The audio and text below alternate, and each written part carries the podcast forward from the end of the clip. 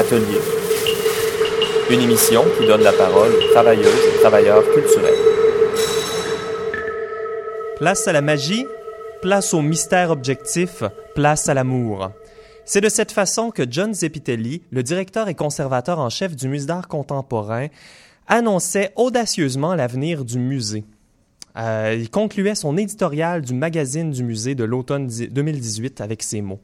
Et ça, ça l'annonçait justement audacieusement l'avenir du musée et sa transformation, euh, la transformation de ses espaces. John parle dès son premier éditorial d'un musée libérateur et utopique. Depuis le début des travaux prévus en janvier 2019 est constamment reporté, ce qui n'a pas empêché le musée de faire plusieurs mises à pied préparatoires et de précariser encore davantage ses professionnels. Sur 31 professionnels, plus de la moitié des employés du MAC sont des occasionnels. Ça, c'est 17 personnes qui travaillent sur des projets temporaires qui sont en fait devenus des activités régulières du musée. Ce sont des travailleurs sans régularité, sans avantages sociaux, sans assurance collective ou congés fériés. La magie, c'est peut-être que des personnes acceptent d'être en fait des employés permanents à rabais. Place au mystère. Objectif. C'est probablement le sentiment d'une travailleuse qui voit régulièrement passer des factures de dizaines de milliers de dollars pour des ampoules ou du gyps, quand en retour, elle sait que son augmentation de salaire est cinq fois moins importante que la moyenne provinciale. Malgré l'objectivité des chiffres, cette travailleuse-là a sûrement le sentiment que le MAC démontre plus de, de considération et d'engagement pour des objets que pour des humains qui le font vivre. Ça, c'est un mystère. Place à l'amour. Cette émission est en solidarité avec les professionnels du Musée d'art contemporain de Montréal qui ont voté le 3 octobre dernier, à l'unanimité, 10 jours de grève qui seront exercés au moment jugé opportun. J'aimerais rappeler qu'un projet libérateur et utopique, c'est pas un projet pour des promoteurs, c'est pas un projet pour des financiers ou des commanditaires, mais c'est un projet social, d'abord pour des travailleurs et des travailleuses, comme des conservateurs responsables, des registraires, des adjoints à la gestion des ressources documentaires, des adjoints à la conservation, etc. J'aime à penser aussi que le combat des professionnels du MAC pour obtenir des conditions de travail décentes, c'est aussi une lutte à mener pour tout le milieu culturel, pour que des centres d'artistes, des maisons d'édition, des théâtres, des maisons de disques, des boîtes de prod, des stations de radio, mais aussi pour les travailleurs et travailleuses du SFPQ, le syndicat des techniciens du musée, non représenté par ce vote de grève, pour que tout ce monde-là puisse regarder quelque chose comme un musée d'art contemporain et puisse dire ça c'est libérateur et utopique. Parce que si on construit l'avenir, c'est les personnes qui doivent être au centre du projet. Moi, j'aime croire qu'un musée qui aime, c'est un musée qui prend soin des personnes qui y travaillent, des artistes qui l'exposent et qui inspire sa société en disant on peut faire mieux.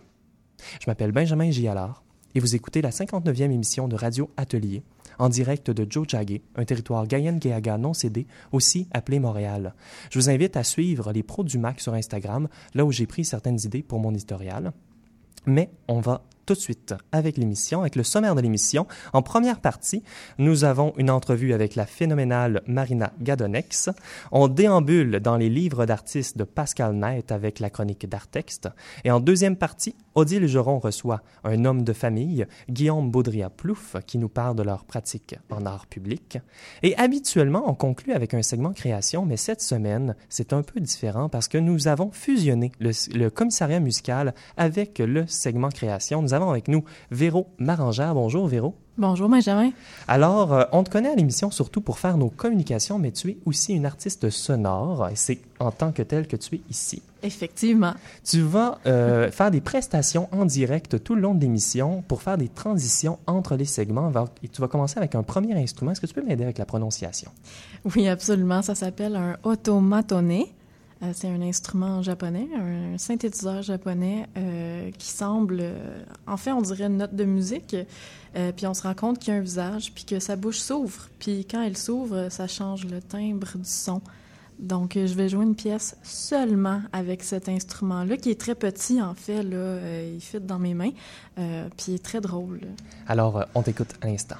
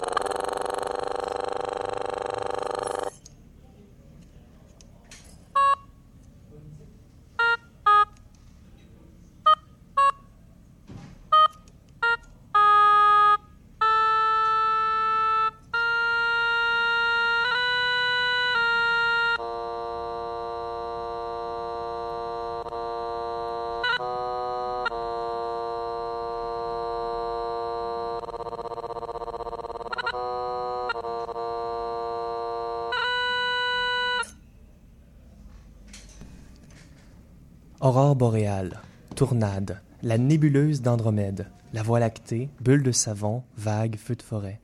Mariana Gadonex, est-ce que ces mots ont perdu de leur mystère? Non, je crois pas. Alors, euh, ben, tout d'abord, je, ben, je voudrais d'abord vous remercier de m'inviter aujourd'hui. Oui. Est-ce que ces noms ont perdu de leur mystère? Non, justement, je trouve que c'est un vocabulaire. Alors, en fait, on parle aussi d'une exposition qui est actuellement à Joliette, au Centre d'art de Joliette. Oui, au Musée d'art de Joliette, présenté jusqu'au 5 voilà. janvier. Donc je voulais juste d'abord, en ouverture, vite fait remercier quand même tous les partenaires qui m'ont qui, m'ont- qui ont permis cette exposition, notamment euh, l'équipe euh, de la Biennale Momenta, Audrey Genois et Maud Johnson, la commissaire d'exposition Maria Vils, le directeur du musée Jean-François Belliste, ainsi que les rencontres internationales de la photographie à Arles et Sam Sturze et toute son équipe, et ma galerie à Paris Christophe Gaillard. Euh, Est-ce que ces noms ont perdu leur mystère? Justement non, c'est ça qui m'a fasciné dans ce projet, c'est que depuis l'ère des temps, on cherche à comprendre le monde dans lequel on, habite, dans lequel on vit, dans lequel on habite. Euh, et et j'ai commencé ce projet par établir une liste de vocabulaire justement qui, nous échappe et qui à la fois fabrique des images mentales. Mhm. Aurore boréale, avalanche, tornade, nébuleuse Andromeda. Et Voilà. tous ces mots-là euh, évoquent énormément euh, de l'imaginaire. Et toi, tu as parcouru la France et les États-Unis pour photographier des laboratoires où étaient reproduits les des- ces événements naturels-là. Alors, pourquoi tu t'es intéressé aux éléments par le biais de la science et de ses outils? Alors d'abord, mon travail depuis très très longtemps s'intéresse à la simulation et au réel. Euh, C'est-à-dire je pars toujours du réel et des lieux qui existent réellement pour ensuite euh, m'en échapper. Et je venais de terminer un livre qui s'appelait La maison qui brûle tous les jours, dont on va parler après, je crois. Oui, on peut en parler maintenant, euh, si ça qui, bah, fonctionne c'est- bien comme ça. ça- qui s'intéressait à la mise en scène de la catastrophe. Et euh, j'avais photographié plusieurs maisons, euh, ça s'appelle des maisons à feu en France, où les pompiers s'entraînent à éteindre des feux. Ce qui m'intéressait, c'était la reproduction du réel et euh, la mise en scène de la catastrophe. Alors, ce qui était intéressant, c'est que c'était une maison qui ne se détruisait jamais, faite pour ne jamais se détruire. Mais de constamment brûler. Mais elle est constamment brûlée tous les jours, toutes les heures, toutes les minutes. Et euh, suite à ce projet, euh, la catastrophe, je me suis interrogée sur la catastrophe et la merveille, et la question de la merveille. Et j'ai voulu du coup euh, évoquer aussi le merveilleux à travers le laboratoire. Et, euh, et puis finalement, les entraînements de pompiers étaient en quelque sorte aussi des laboratoires. Mhm. Donc voilà. Donc ensuite, à partir de cette liste que j'avais établie et le travail que j'ai commencé toute seule en France, j'ai eu la chance d'avoir euh, une bourse de résidence aux États-Unis pendant deux mois et de visiter beaucoup de laboratoires. Et j'ai cherché beaucoup sur Internet, voilà, tous les lieux. Oui, notamment, on parle de la NASA, Berkeley. Il y a également des plus petits euh, laboratoires. Comment c'était de travailler avec euh, des scientifiques, avec ces lieux euh, de recherche? Ah, moi, c'était fantastique. J'ai toujours été très, très bien accueillie.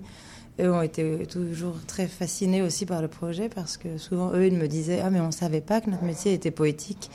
Je voulais aussi que ce soit un projet poétique, qu'il, qu'il y ait- que ce soit un voyage d'investigation, de recherche et d'exploration à travers tous les éléments et les phénomènes naturels qui nous échappent, qu'on ne comprend pas forcément, mais Oui, de la plus petite à la plus grande échelle. Et si euh, il y a des bruits qui vous échappent, chers auditeurs et auditrices, ben, c'est euh, Zéphyr, euh, de- le plus jeune euh, arrivé de la famille Plouf, euh, qui est avec nous en studio.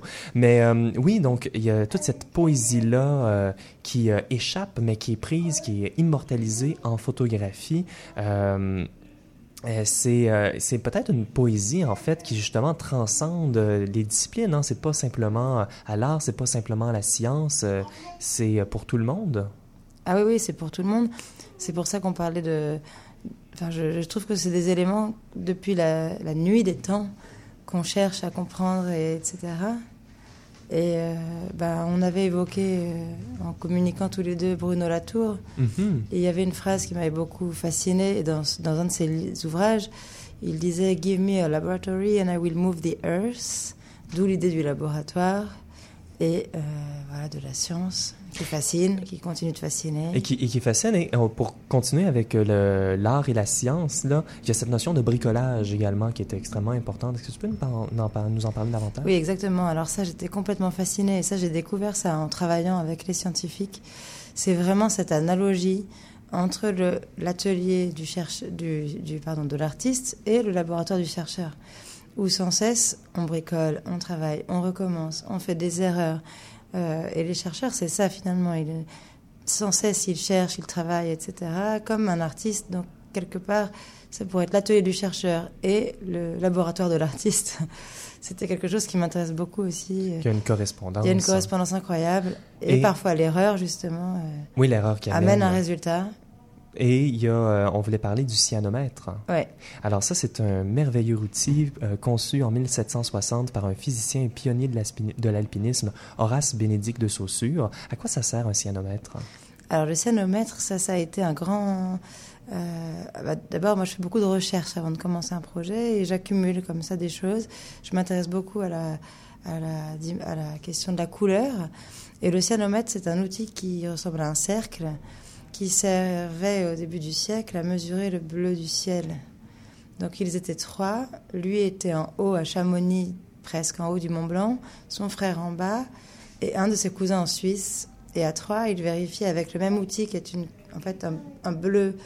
Euh, euh, presque un cercle chromatique, on parle C'est un, cercle chromatique, voilà, c'est exactement ce que je cherchais, qui part du bleu, qui part du bleu presque nuit jusqu'au blanc.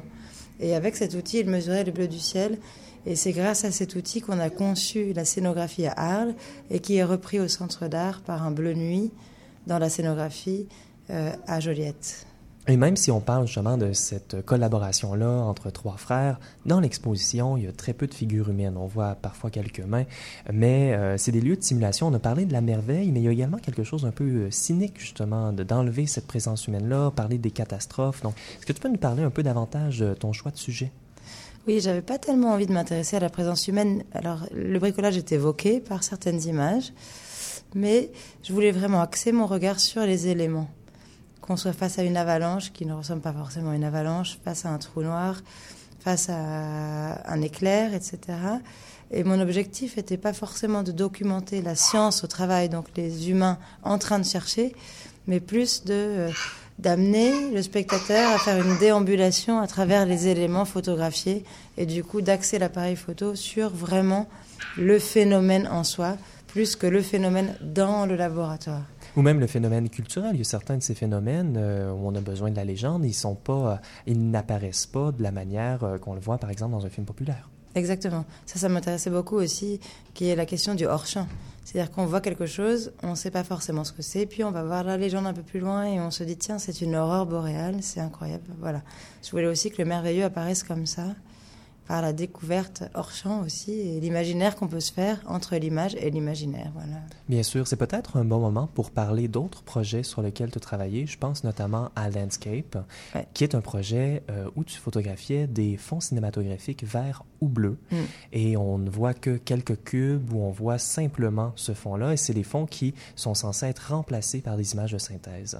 il y a également cette notion de hors-champ dans ce projet-là. Complètement. Ça, c'est un projet qui m'a fasciné parce que c'était des lieux donc qu'on connaît tous, des lieux verts et bleus utilisés en cinéma ou pour la météo. Et ils existent réellement. Il y a des grandes pièces vertes et bleues. Mais ce qui m'a fasciné, c'est que c'était des lieux qui n'avaient comme seule raison de vivre que d'être amenés à disparaître ou à être effacés. Donc finalement, on ne les voit jamais. Ils vivent que pour être effacés. Ils n'existent que pour être effacés. Et ils sont remplacés par des images de synthèse, des forêts, des, aussi des éléments naturels, des choses comme ça, des films de science-fiction.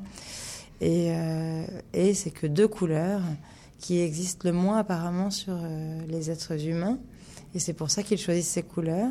Pour que les humains soient déplacés. Exactement. Et alors là, dans ce projet, j'avais travaillé en collaboration avec une artiste qui s'appelle Marceline Delbecq, qui, elle, avait écrit une fiction et donc, quand on est dans l'espace de l'exposition, ça s'appelle Landscapes, mais finalement, c'est presque tout et rien, car c'est que du verre. Mais on écoute sa pièce sonore à travers un casque, et là, on se promène parmi tous ces monochromes un petit peu comme le cénomètre quelque part déjà, et on se perd dans les fissures et notre imaginaire hors champ se reconstruit l'histoire du paysage. Et c'est intéressant de parler de cette collaboration parce que pour revenir en conclusion avec Phénomène, c'est également le titre d'un livre. Phénomène, la série photographique a fait euh, a été présent, est présentée en livre avec trois textes. Quelle est l'importance de faire des livres, Marina Godonex?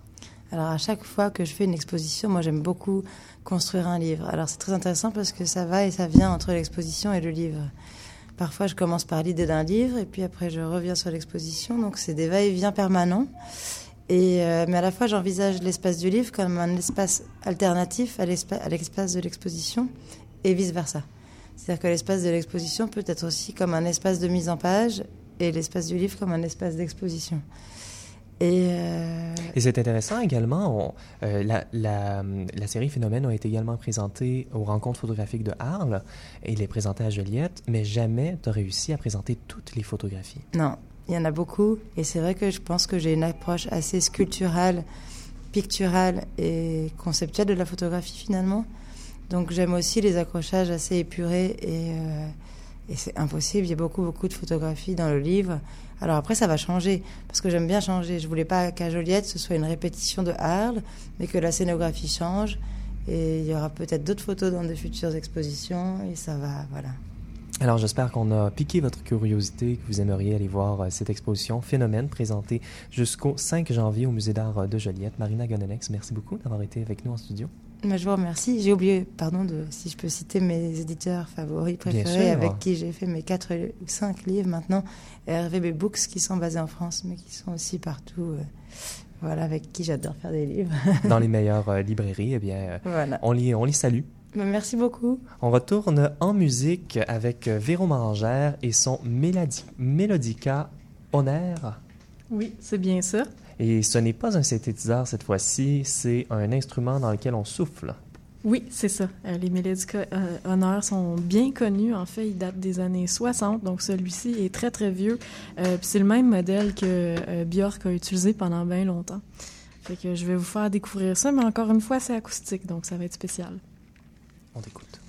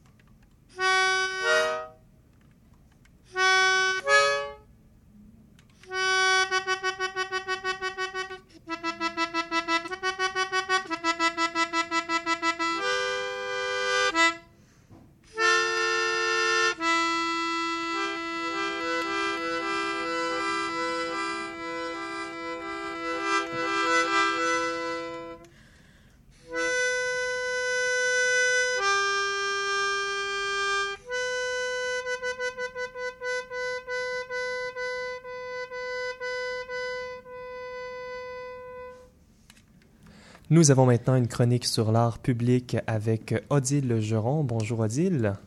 Bonjour. Alors tu as invité en studio Guillaume Baudrillard-Plouf. Oui. Et nous sommes accompagnés en esprit euh, par euh, Émilie Levert et Zéphir Plouf qui ont quitté le studio momentanément. Euh, mais bonjour Guillaume. Bonjour à vous. Alors, Odile, pourquoi tu as invité Guillaume aujourd'hui? Euh, j'ai invité Guillaume parce que, euh, bon, c'était déjà croisé à Dardar il y a plusieurs années. Puis ensuite, euh, j'ai entendu parler de lui à nouveau avec les studios éphémères au métro Longueuil. Je vais d'ailleurs faire une, chronique spécifiquement sur les studios, les studios éphémères la semaine prochaine. Et étant donné que ma chronique porte sur l'art public éphémère et que Guillaume et sa famille font de l'art public éphémère et permanent, on s'est dit que ça serait intéressant de venir parler des de la différence entre les deux? Mm-hmm. Ben oui, tout à fait. Donc, euh, Guillaume, euh, euh, bienvenue à l'émission. Et puis, est-ce que tu peux nous présenter un peu la famille Plouf, puis brièvement ton processus créatif qui inclut la famille? Ben oui, certainement. Comme tu l'as mentionné, là, ils sont sortis. Émilie et Zéphir, ils m'accompagnaient au début, mais je pense que Zéphir avait besoin de plus de liberté. Oui, le studio de radio euh, contraint la liberté, malheureusement. Oui, ben dans certains cas, euh, le sien. Euh, oui, on travaille ensemble depuis un bon bout de temps, c'est-à-dire depuis qu'on s'est rencontrés, finalement, tous et chacun. Et dans beaucoup de nos projets, je pourrais dire que la vraie vie rejoint notre travail. Et d'ailleurs, aujourd'hui, c'est notre anniversaire de mariage à Émilie et moi. Donc, ça fait Mais déjà... bon anniversaire, Merci, merci. Ça fait déjà 13 ans. Et puis, euh, ben, dans ce cas-là, on peut dire que ça fait même un petit peu plus que 13 ans qu'elle et moi travaillons ensemble. et les enfants ben, qui se sont joints à nous, finalement, avec les années, ont participé également à nos projets. Même quand j'étais aux études, au bac et puis après à la maîtrise, là, ça a toujours été un travail d'équipe, on pourrait dire. Euh, tu as d'abord commencé euh, par créer des œuvres éphémères. Il y avait de la performance. Euh, qu'est-ce qui t'a amené à aller vers le permanent dans les dernières années? C'est une très bonne question. En fait, je dirais qu'au départ, même, j'avais peur d'aller vers l'art qui pouvait être permanent, mais on s'entend que permanent dans ce cas-ci, c'est une durée plus longue, mais à un moment donné, ça ça existera plus aussi là. Mais Il y a oui, rien qui est euh, vraiment permanent. Ben c'est ça. mais euh, oui, j'avais peur un peu parce que on souhaite dans des cas comme ceux-là avoir des œuvres qui durent longtemps, qui sont pérennes, donc qui vont résister euh, autant que possible aux intempéries. et au passage des gens et ainsi de suite. Et je dirais que ce qui nous a amené vers ça, c'est l'encouragement d'artistes qui déjà travaillaient avec l'art public permanent. Euh, quand ils, ils, ont vu notre pratique, ils, ils, nous ont encouragés à nous inscrire à la banque d'artistes pour la politique d'intégration des arts à donc, l'architecture. Donc, des, il y a des œuvres justement temporaires qui avaient cette graine-là de la permanence, des choses qui euh, amenaient à penser à la permanence? Il y avait effectivement euh, quelque chose de très sculptural, même dans nos performances. On avait des objets, des fabrications euh, d'objets qui euh, résonnaient avec ce domaine-là, mais plus encore notre désir de s'ancrer dans euh, un tissu social finalement et une histoire locale, euh, c'est-à-dire de toujours travailler avec euh, des anecdotes qu'on pouvait trouver qui entouraient le lieu où on présentait nos œuvres, euh, soit pour des événements, soit pour des expositions. Dans le cas d'exposition, euh, on faisait aussi nos recherches, on fait des, en, des entrevues même avec des gens qui étaient, oui, qui oui. venaient de la place. C'est intéressant là. tout ce processus créatif-là euh, similaire. Est-ce qu'il y a des différences? Oui, euh, effectivement, des différences. Euh, c'est sûr qu'il y a des différences. Je dirais que c'est surtout dans les matériaux. Donc, on en a parlé un petit peu tout à l'heure. On veut qu'une œuvre d'art euh, qui, qui, qui, est permanente elle puisse durer Est-ce qu'il y a des deuils plus qu'il longtemps. qu'il y a eu à faire ou est-ce que c'est des matériaux qui sont plus agréables pour vous à travailler? Non, je dirais pas des deuils, mais euh, certainement des compromis parfois. Et euh, à d'autres moments, essayer de trouver la solution idéal pour euh, réussir à communiquer euh, de la même façon qu'avec des matériaux qui sont peut-être plus, euh, ben, en tout cas, pas aussi nobles, on va le dire comme ça, là, selon euh, la norme. Mais en, en, fait, pour nous, là, c'est, tout aussi intéressant de travailler avec euh, toutes sortes de matériaux, même ceux qui sont permanents et qui imitent parfois une matière qui l'est moins. Mm-hmm. Est-ce qu'il y a d'autres différences pour vous dans votre processus créatif entre le permanent et l'éphémère? Je dirais que pas tant que ça, en fait. Ça, se ressemble beaucoup quand on choisit de, travailler avec les gens, quand on fait des entrevues pour, euh, pour nourrir euh, le travail.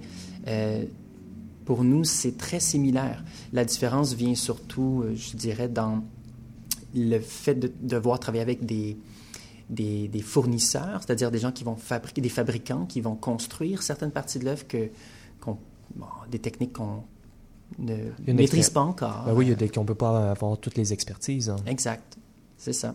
Je serais curieuse d'en connaître plus sur euh, le rapport du public euh, dans des œuvres, c'est ça, qui, qui s'inscrivent dans le temps versus une performance. Euh, en quoi est-ce que c'est plus enrichissant? En quoi... Oui, juste, quelles sont les différences? Je dois avouer que ça, c'est une autre, pas une crainte, mais quelque chose que je trouvais tellement important, euh, c'est-à-dire la relation avec le public. J'avais peur qu'avec des, œuvres permanentes, on, perde un peu cette relation-là avec le public. C'est parce que c'est vrai que euh, dans les œuvres qu'on a fait qui sont éphémères, c'était généralement des performances. Donc on était présent, il y avait une relation directe avec le public. Euh, dans d'autres cas, des œuvres on pourrait dire temporaires, c'est-à-dire qui ressemblent à une œuvre permanente, mais avec des matériaux qui dureront peut-être pas 25 ou 30 ans. Euh, il n'y avait pas nécessairement cette relation-là aussi fréquemment. Peut-être à, un événement d'inauguration. Et ce qu'on a réussi à faire cette année, entre autres, c'est d'avoir une relation directe avec dans un, un cas particulier, c'était dans une école. Donc, on a installé une œuvre et on a fait en famille le tour de toutes les classes. Et donc, on a eu cette relation-là avec ceux qui côtoient notre œuvre euh, presque à tous les jours.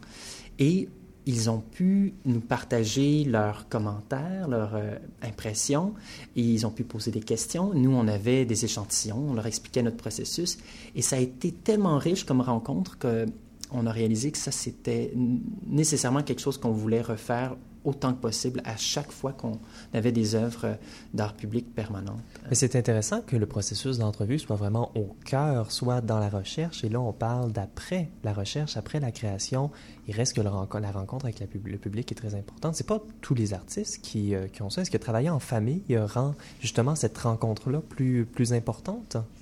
Je pense que, je ne sais pas si c'est parce qu'on travaille en famille, mais je pense que pour nous, cette rencontre-là, d'aller vers l'autre, euh, est au cœur vraiment de notre pratique.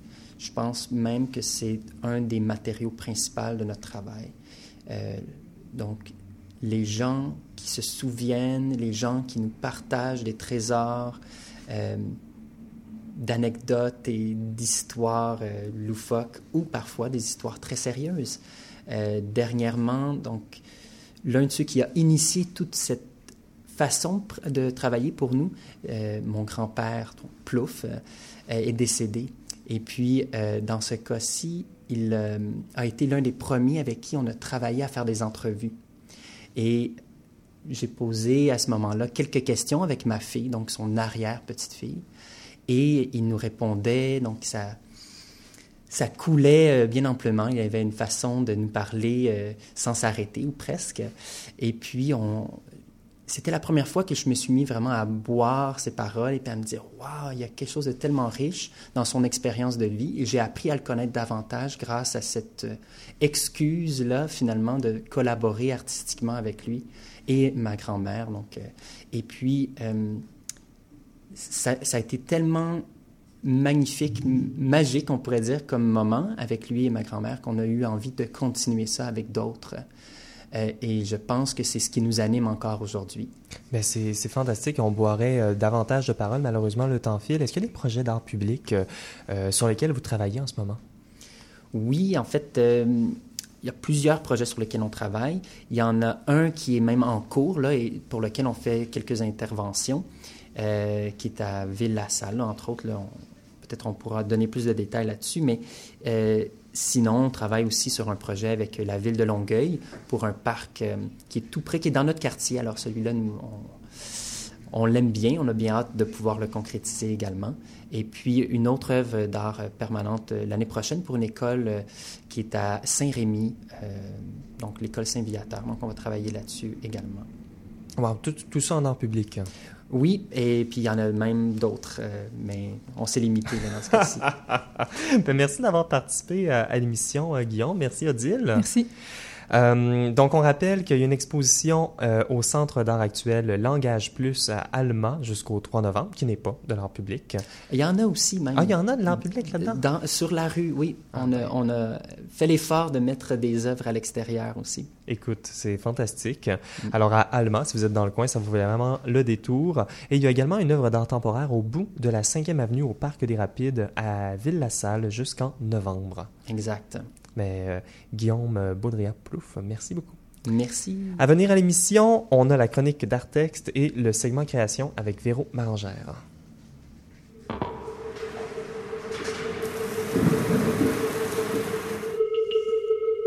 Vous êtes de retour à Radio Atelier, le magazine radiophonique des travailleurs et travailleuses culturelles de Montréal.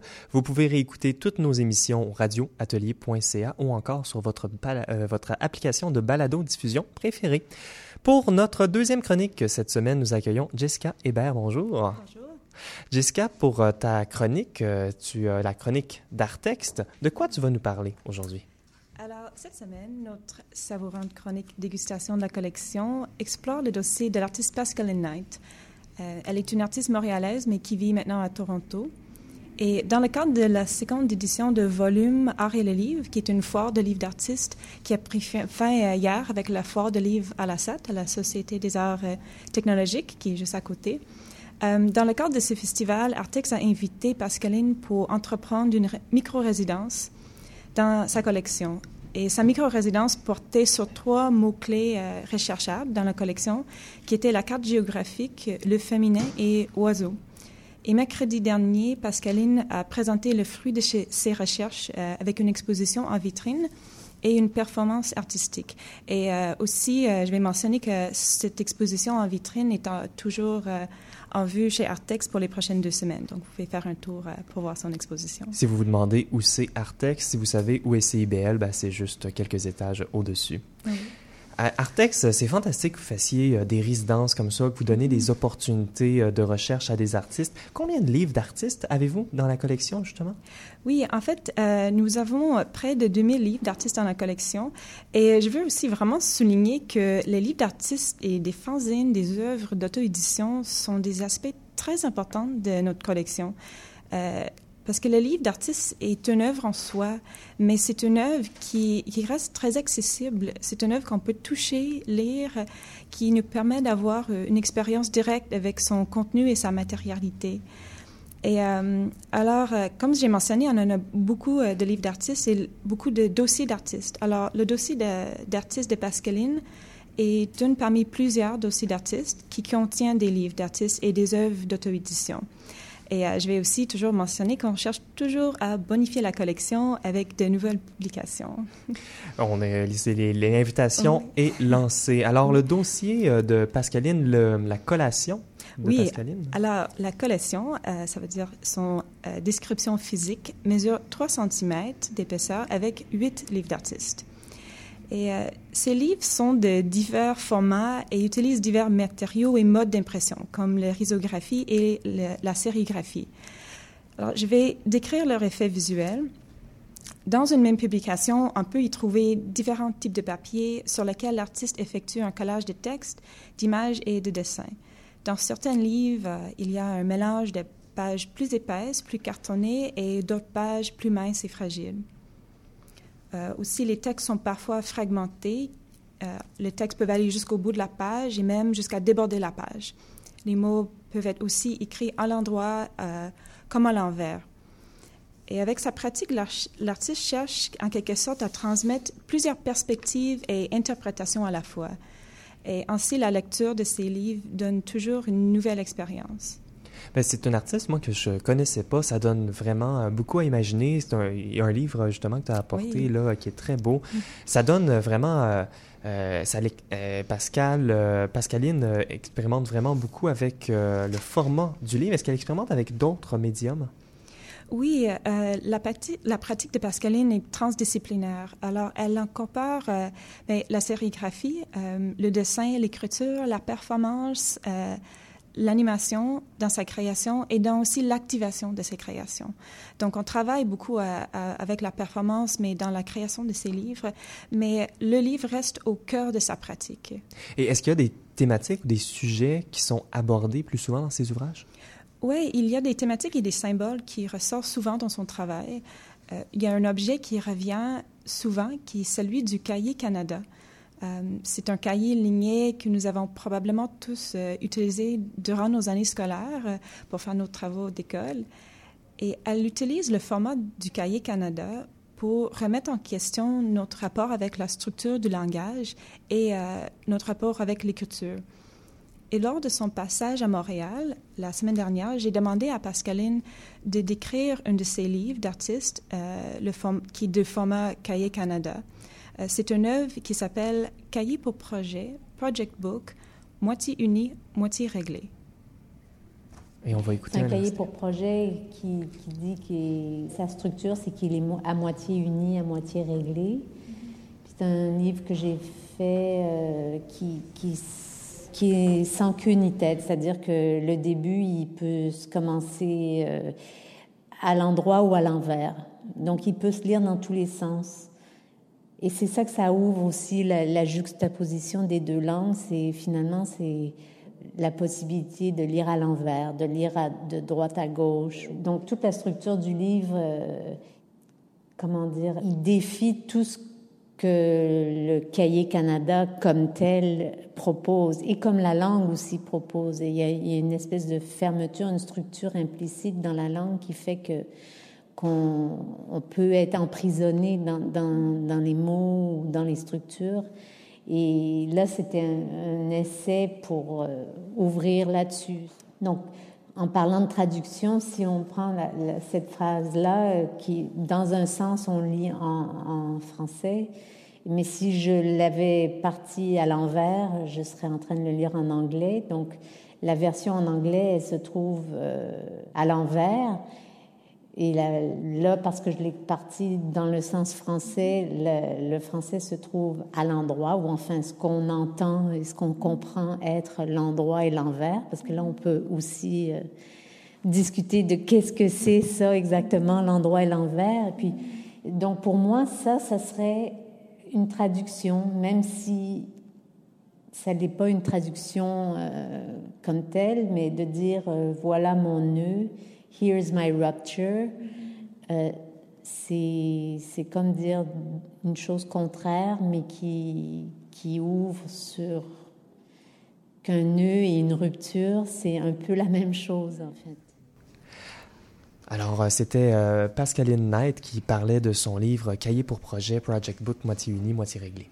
Oui, et euh, alors dans cette entrevue, euh, on entend l'artiste, euh, elle aborde le rapport du langage et comment il structure notre existence, en fait. Et elle cherche à montrer comment l'union de plusieurs langues, euh, comme le français et l'anglais, crée une nouvelle forme de langage. Et c'est cette utilisation des deux langues pour créer une troisième langue qui est présente dans plusieurs de ses livres. Euh, alors, j'aimerais aussi vous présenter euh, un autre livre qui s'appelle Le ralenti énumère les possibles, Search for Happiness, qui est construit à partir euh, de plusieurs différents matériaux, des cartes géographiques des magazines des années 50, des photos de famille de l'artiste, et les pages sont découpées et réintégrées dans le livre, qui forme, fait une sorte de déconstruction, reconstruction et recontextualisation qui crée un nouveau sens. Euh, le livre a été imprimé en risographie et sérigraphie en rouge et rose fluorescente. Et à travers les pages, on y trouve des dessins avec de courtes phrases en français et en anglais. Comme son titre, à travers le livre, on trouve des extraits, des pensées, euh, des réflexions, une contemplation et quête vers le bonheur et une recherche euh, le sens de la vie quotidienne. Et Puisque les livres de Pascaline parlent de plusieurs perspectives et de l'imperfection de la traduction, je vais tenter, tenter de vous lire des extraits de Le ralenti énumère les possibles, Search for Happiness, sachant qu'il est paradoxal même de lire le visuel. Mais euh, je crois que vous allez quand même avoir un aperçu de son contenu. Alors, on, on t'écoute. Oui, alors.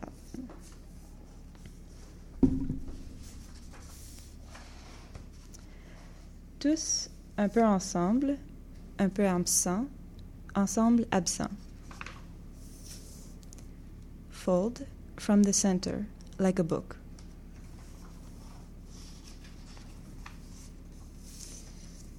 C'est précipité pour arriver là, au bord, le bord du rien, du néant.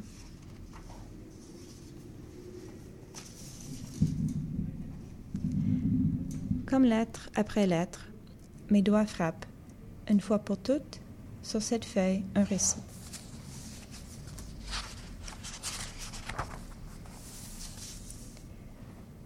J'arrive aux instants comme on arrive en chantant.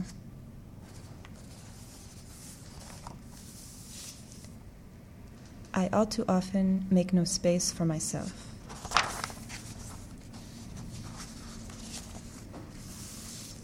Tes langues s'habitue au vide. Quelle est la différence entre le sublime et la folie? Et ce que les euh, auditeurs n'ont pas réussi à entendre, c'est les images euh, qui accompagnent ce livre. Mmh. Euh, très, très joli, merci beaucoup. Puis lire à haute voix aussi, ça ramène un aspect performatif du texte. Oui, tout à fait. Et le rapport qu'on a avec un livre je crois que c'est un rapport performatif et interactif. et je crois que le travail de Pascaline nous invite à lâcher prise, d'avoir une expérience sensorielle avec le livre. Le fait de parcourir les pages, c'est comme déambuler dans un journal intime ou dans une conscience. C'est parfois ludique, souvent mélancolique, et elle nous laisse parcourir ces livres comme un territoire où euh, il y a toujours de nouveaux chemins à prendre. Et puis, euh, qu'est-ce qu'on peut, quand est-ce qu'on peut consulter les livres de la collection d'art texte? Oui, merci pour cette question, Benjamin, car je tiens à rappeler à toutes les personnes à l'écoute que euh, la collection d'art texte est ouverte au public sans rendez-vous du mercredi au vendredi de midi à 19h et le samedi de midi à 17h. Alors, euh, si les gens veulent venir euh, consulter les, euh, les, livres comme celle-ci ou d'autres, ils peuvent simplement venir sur place et explorer la, la, collection, déambuler dans les rayonnages ou trouver de l'inspiration parmi les milliers de dossiers et des centaines de livres d'artistes dans la collection. Ben oui, tout à fait. Puis on vous offre de l'aide à la recherche. Il y a plein de choses. On aura la chance d'en parler le mois prochain. Merci, Jessica Hébert. Merci.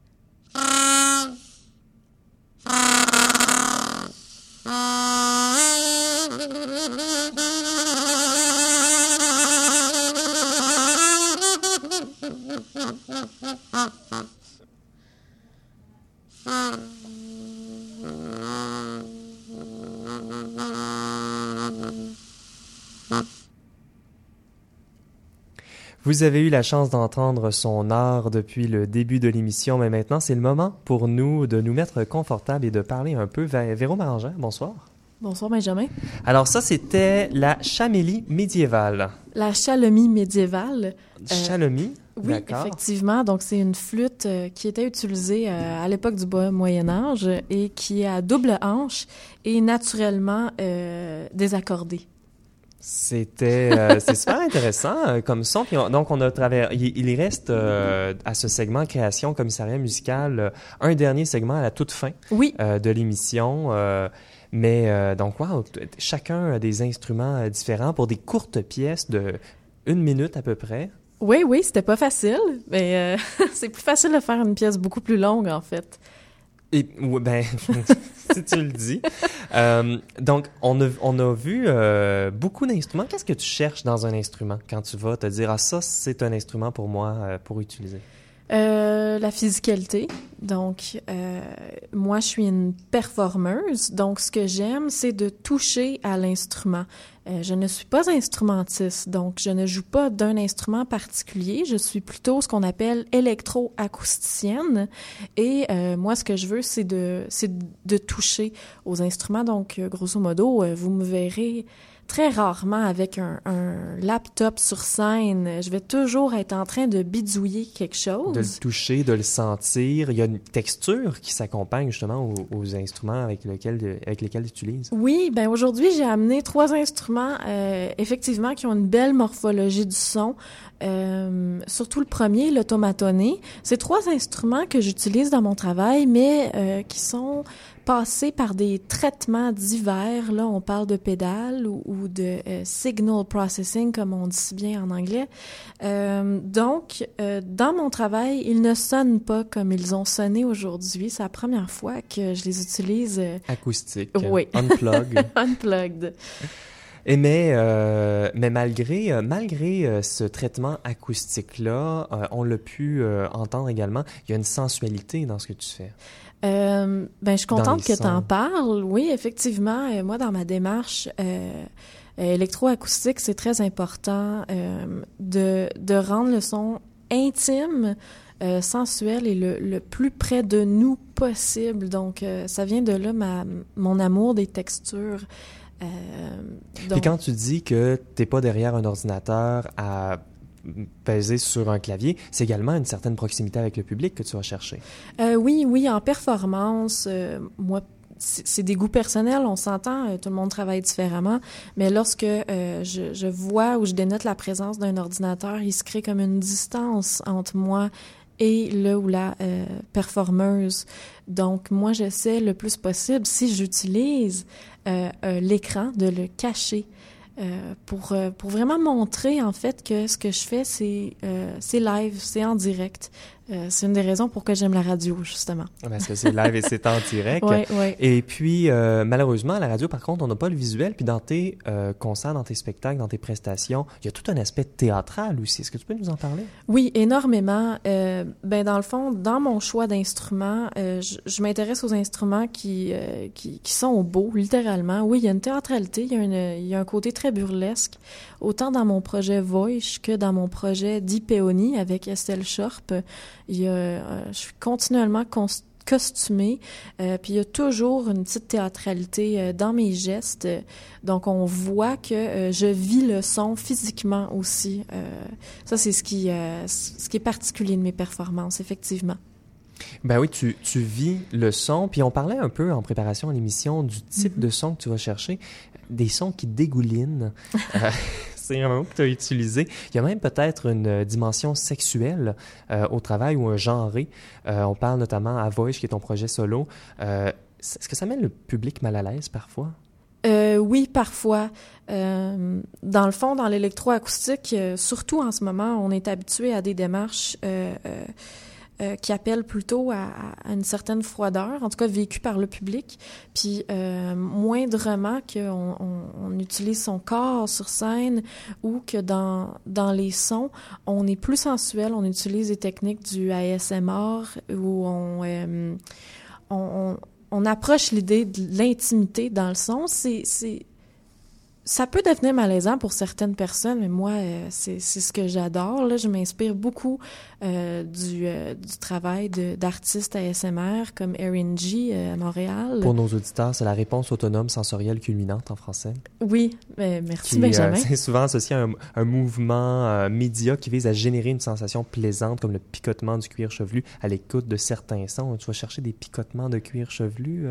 pas directement, mais je cherche définitivement l'intimité dans le son et euh, euh, avec le traitement, euh, je, je, vais pousser mon son pour qu'il qui semble un peu monstrueux et qui dégouline comme on parlait tantôt.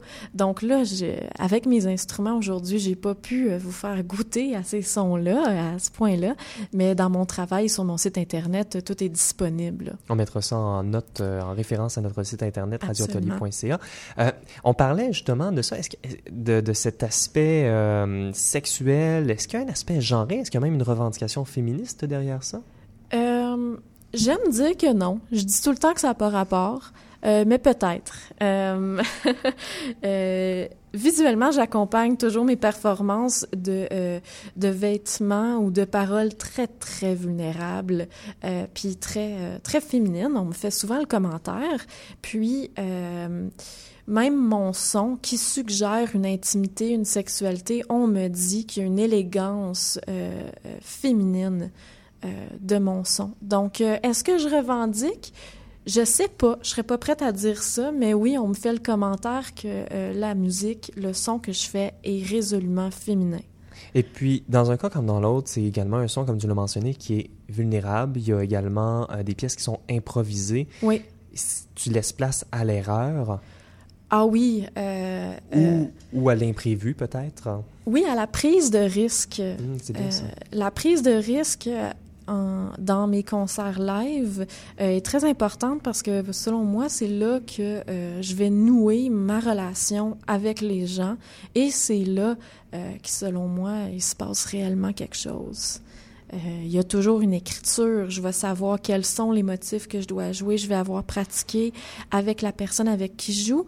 Euh, comme dernièrement, on a joué à, euh, j'ai joué avec Geneviève Liboiron. À la plante. À la plante dans le cadre de Volume Montréal.